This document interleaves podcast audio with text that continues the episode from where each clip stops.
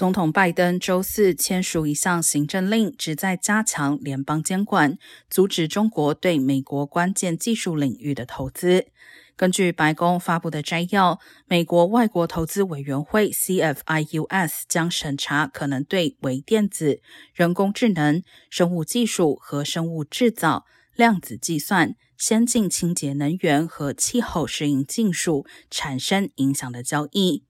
虽然命令中没有具体提到中国，但所提及的都是北京七年前发起的“中国制造二零二五”的关键领域。